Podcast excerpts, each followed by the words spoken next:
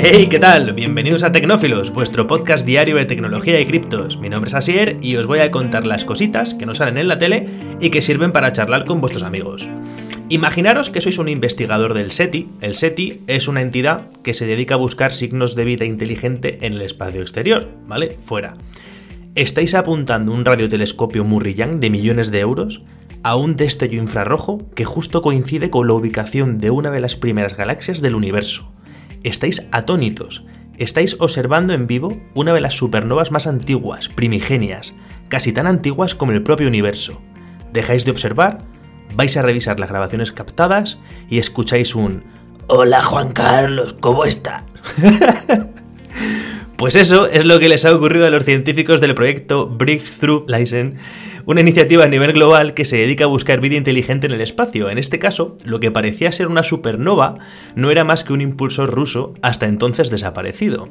La basura espacial, que es un problema en aumento, vuelve a suponer uh, un escollo. Eh, en la siguiente noticia ampliaré un poquito de información sobre qué estamos haciendo al respecto.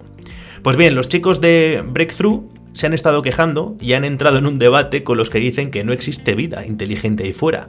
Los del SETI diciendo que, claro, de los 4 millones de señales que captaron con sus radiotelescopios de millones de dólares, pudieron filtrar 5.000 señales y que de esas 5.000, más de la mitad o eran trastos dejados en el espacio por el ser humano o bien interferencias de radio creadas por nosotros, haciéndoles la vida imposible, y que por eso aún no han encontrado signos de vida inteligente. Los otros dicen que directamente podrían parar de hacerlo ya que no hay nada que encontrar. Saltamos a que cómo solucionamos el problema de la basura espacial. Y es que esta semana China ha lanzado un satélite para la eliminación de basura espacial. El resto de detalles están clasificados por el gobierno chino. Digo clasificados porque no se sabe ni cómo van a eliminar la basura espacial, ni si tiene otra función oculta, ya que el lanzamiento ha sido declarado como 50% civil, 50% militar. Varios gobiernos se han puesto en alerta porque si China lanza un satélite que es capaz de eliminar basura espacial, pensando un poco, también podría eliminar satélites de Estados Unidos, de la Unión Europea o de Japón que estén por ahí haciendo sus cosillas que hacen los satélites. Podrían incluso atacar a estaciones espaciales o naves espaciales. Pero los chinos dicen que su principal meta es volver a poner en servicio los satélites que ya están en órbita, que o bien se han roto o bien que se han quedado sin combustible, porque los satélites se pueden repostar unos a otros para evitar que se queden ahí arriba dando vueltas sin más, y que no tienen intenciones de hacer otra cosa, pero a saber. En unos añitos veo un ejército de satélites protectores de satélites, al tiempo. Hablando de estaciones espaciales, se está uniendo un montón de empresas, se están uniendo un montón de empresas para crear una estación espacial turística. Este grupo, liberado por Blue Origin, la compañía espacial de Jeff Bezos, el de Amazon, y Sierra Space ha anunciado que están desarrollando una estación espacial llamada Orbital Reef, en la que podemos ir para eso, hacer turismo espacial. Los módulos centrales dicen que van a ser bastante grandes y muchos de ellos serán inflables. No me gustaría estar en uno de esos si se acerca un satélite repara satélites de los chinos. Están desarrollando también naves espaciales unipersonales, súper guapo esto, sistema de microgravedad y Boeing, ojo, dice que aporta su tecnología de la nave espacial Starliner.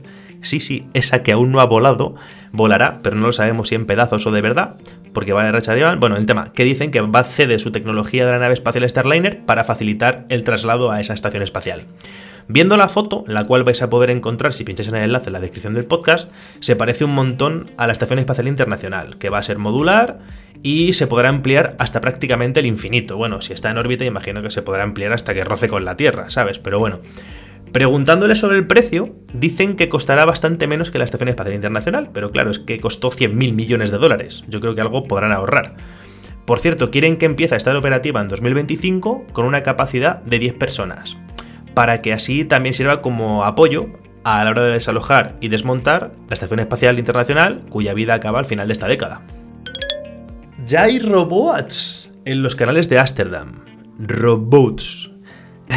Robots, que es la mezcla entre robot y boat, y boat, es como han llamado a la tercera versión de los barcos autónomos que te llevarán de paseo o al trabajo por los canales de Ámsterdam. Obviamente sin que nadie las capitane, por eso son autónomos y eso. Las ha creado el Laboratorio de Ciencias de la Computación e Inteligencia Artificial, sus siglas son CESAIL, del MIT, que es el laboratorio de la ciudad Sensible y del Instituto de Ámsterdam para Soluciones Metropolitanas Avanzadas. Madre mía. Este barco, este barco se desarrolló en 2015 y le han tenido seis añitos dando vueltas por una piscina para enseñarle cómo manejarse por entornos así medio complicados. Ya ha habido dos modelos que funcionaban, el primero es el que estuvo castigado aquí en la piscina dando vueltas y el segundo ya pudo salir pintado de amarillo chillón y que podía llevar solo dos pasajeros que eran los ingenieros que estaban de encima probándolo. La nueva versión, la verdad que está mucho más chula, está hecha de planchas de aluminio pulido, como el de Lorian, de Regreso al Futuro, y puede llevar hasta 5 personas o 1500 kilos de carga. El robot es eléctrico, se carga él solo cuando le hace falta de forma inalámbrica y puede navegar durante 10 horas. Eh, está lleno de sensores LIDAR, cámaras 360 y se apoya en GPS, un mapa digital y códigos QR repartidos en las orillas para poder moverse con soltura. Yo quiero montar la guerra entre Estados Unidos y China se calienta un poquitín más. Y es que, bueno, la Comisión Federal de Comunicaciones, que es el organismo que manda quién puede ofrecer servicios de telecomunicaciones en Estados Unidos o no, ha votado hoy para quitar la licencia de operación a China Telecom Américas, que es un operador clásico como puede ser Movistar o Vodafone u Orange, la que queráis, en territorio estadounidense diciendo que, abro comillas, subsidiaria estadounidense de una empresa estatal china está sujeta a explotación, influencia y control por parte del gobierno chino. Cierro comillas. Básicamente dicen que tienen la certeza de que la compañía, al depender del gobierno chino, va a hacer lo que le manden, refiriéndose a que la empresa puede filtrar o desviar comunicaciones hacia los servicios de inteligencia chinos sin miedo a que le metan mano judicialmente, porque le da igual. La votación salió 4-0, no sé si que votaban solo cuatro personas, por lo que la compañía tiene que suspender todo servicio en Estados Unidos. Se escudan en que se le concedió la licencia hace 20 años, cuando no había ninguna preocupación relativa a la seguridad nacional con respecto a China, y que cuando, bueno, han preguntado a la empresa en plan de, oye, tenemos sospechas de que mm, a lo mejor no tratáis los datos de la forma que deberíais. Dicen que les han respondido de una forma ambigua y que ni siquiera han dejado claro de quién tiene acceso a esos datos. O sea, no solo no han respondido a qué datos cogen, sino además que dicen que yo no sé qué los lee. Pues eso, fuera de Estados Unidos, no pueden operar. Intel presenta los nuevos procesadores Adler Lake S, ya tenemos por aquí los nuevos 12900K, 12700K y 12600K. El 9, el 7 y el 6 indican su lugar dentro de la gama, ¿vale? El 900K es el más potente y el menos el 600K. Es obvio, pero hay que explicarlo porque hay gente que no lo conoce. Una de las principales novedades es que combinan dos arquitecturas diferentes. Una de alto rendimiento o P-cores, imagino la P será de núcleos pepino, y otra de alta eficiencia o E-cores, que será E de eficientes. Esto, os explico, es como tener dos procesadores en uno. Los P-cores de alto rendimiento se utilizarán en aplicaciones o videojuegos que requieran cálculos complejos y que requieran que los núcleos abren entre ellos para repartirse las tareas. En plan, pues uno hace las físicas y otro la, la codifica la música, pero tienen que trabajar juntos para que el juego se ejecute.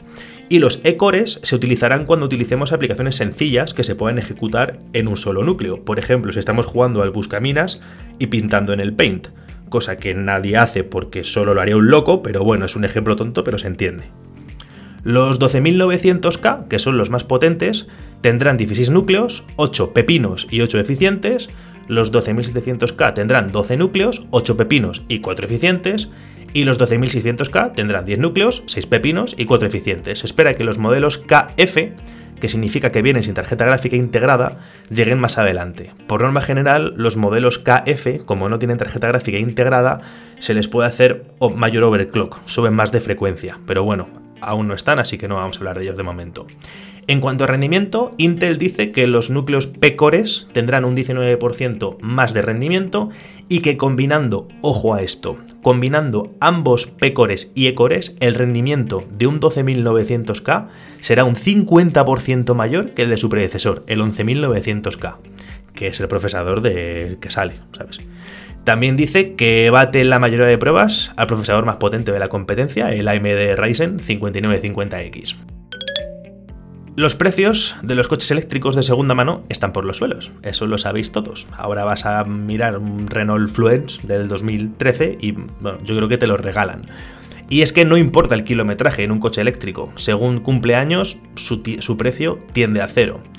El MOBI, que significa Mobility Open Blockchain Initiative, es una iniciativa que aplica la tecnología de las criptomonedas, una cadena de bloques, para poder registrar la edad, kilometraje, frecuencia de las cargas y variaciones de temperatura que ha sufrido una batería de un coche para darle una puntuación y así poder hacer más atractivos estos coches cuidados que están más cuidados, quiero decir, en comparación con los que tienen la batería más hecha polvo dentro del mercado de segunda mano porque un coche de combustión, de gasolina o diésel, o gel, bueno, da igual, se sabe cuando está averiado o está así un poco tupi. ¿Por qué? Porque gasta agua, gasta aceite, traquetea, arranca mal, pero diagnosticar el estado de una batería, de la vida de una batería, es mucho más difícil. No es tan simple como mirar la capacidad restante, que además va a ser estimada, hay muchos más factores a tener en cuenta. Y esta iniciativa, de la que forman parte gigantes como Ford o la misma Comisión Europea, permite fijar un precio justo en función del número que, te den de la puntuación, en función del trato que ha recibido tu batería. Dicen que esta tecnología va a permitir seguir el rastro de las baterías de los coches eléctricos, incluso si se separan del vehículo y se utilizan como almacenes de energía para casas. Yo lo veo una muy buena idea, porque con la crisis de semiconductores que hay, que está provocando una caída enorme en fabricación y venta de coches, el mercado de segunda mano está en auge, así que qué mejor que saber lo que estamos comprando. Y para terminar el podcast de hoy, vamos con una noticia del mundo cripto, y es que los reguladores de Estados Unidos opinan que los bancos deberían operar Bitcoin. O sea, ahora ya reguladores están diciendo, por favor, que, que se nos hunde la economía del todo. Helena McWilliams, es como Elena pero con J, la presidenta de la Corporación Federal de Seguros de Depósitos, la FDIC, dijo que las criptomonedas podrían incluirse sin ningún tipo de problema en los balances bancarios de cada persona como un activo tradicional y que los bancos tradicionales están perdiendo la oportunidad ya que cada vez más exchanges, que es el sitio donde se compran bitcoin o criptos, y empresas se están convirtiendo en los nuevos bancos del siglo XXI, no lo entiende. Y advierte de que la previsión de que la población invierta en criptoactivos es, es enorme. Así que ¿alguien más opina que para la banca tradicional se la ha hecho tarde? Esto ha sido todo por hoy, espero que os haya gustado el podcast, subimos uno todos los días, así que nada, hasta mañana, cierro a salir.